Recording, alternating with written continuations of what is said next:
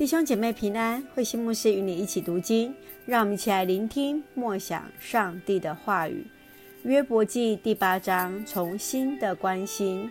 约伯记第八章第一节，接着舒亚人比勒达发言：这种话你要讲多久呢？这些都是空洞的话。难道上帝颠倒是非吗？难道全能者违背正义吗？你的儿女一定是得罪了他，所以他照他们应得的加以惩罚。你应该转向上帝，恳切寻求全能者。如果你纯洁正直，上帝一定会帮助你恢复你的田园家室。上帝要赐给你的远超过你所丧失了的一切。请你回顾古代的智慧，细查祖先们的经验。我们的生命短暂，一无所知；我们的消失像掠过大地的影儿。让先贤教导你吧，倾听他们所说的话。蒲草能生长在无水的地方吗？芦苇能离开池沼吗？水一枯干，它们最先枯萎。因还幼嫩，不能割下备用。不敬拜上帝的人，跟蒲草一样，他们一忘记上帝，希望就幻灭。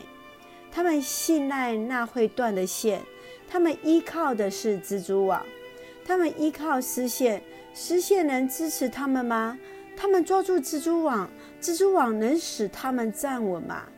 邪恶的人在日光之下像杂草，枝叶茂盛，蔓延到园外，他的盘根绕着岩石，牢牢地扎在石缝里。然而，把它拔出来。没有人知道他曾在那里扎根过。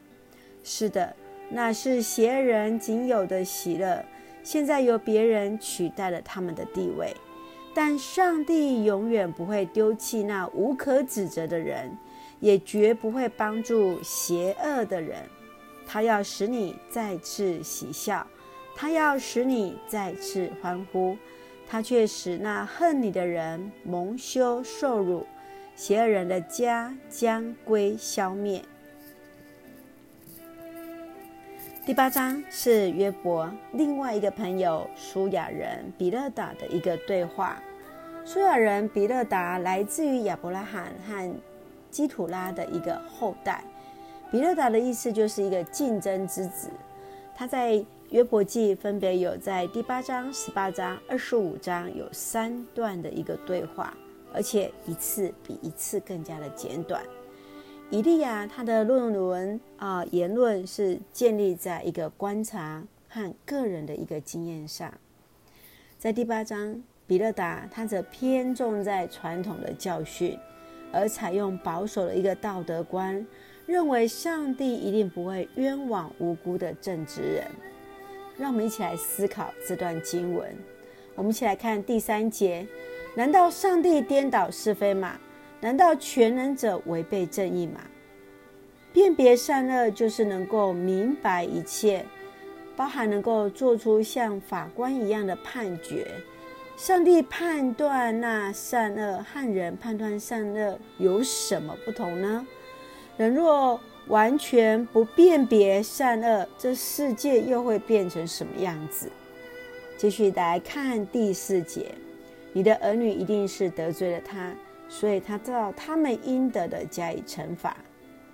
比勒达他认为约伯受到上帝的惩罚，他的儿女是真的犯罪了，却没有看见约伯需要的是被安慰。情感的伤害是需要时间恢复的。若是当下我们没有办法感同身受，那么沉默的拥抱对方就是最好的陪伴方式。当朋友失去孩子，你会如何陪伴、陪伴他来说话呢？最后，我们来看第十三节：不敬拜上帝的人，跟蒲草一样，他们一忘记上帝，希望就幻灭。比勒达原本是要来探望、安慰约伯的，但听见约伯的话之后，他否决了约伯所说的话，而是用用命令的语气，一定。应该？难道这些的话语并没有来安慰他，反而是雪上加霜？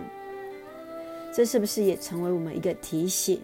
当我们在关心人的时候，是不是也要多注意言语？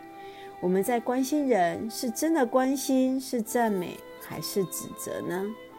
我们来看第八章第七节的祝福：上帝要赐给你远超过你所丧失的的一切。上帝要赐给你，是的，上帝要给你的是超过你所失去的。上帝来恩待，上帝来保守，让我们也一起学习彼此关心的功课。让我们用这段经文来作为我们的祷告跟提醒。亲爱的天父上帝，谢谢你爱我们，让我们学习关心那身心软弱的弟兄姐妹，学习主的样式，赐给我们爱心和温柔来陪伴跟倾听。恩待保守我们的弟兄姐妹身体健壮，灵魂兴盛。在接受疫苗当中，一切平安，赐下平安喜乐，在我们所爱的台湾，我们的国家。感谢祷告，奉主耶稣的名求，阿门。愿上帝的平安与你同在，弟兄姐妹平安。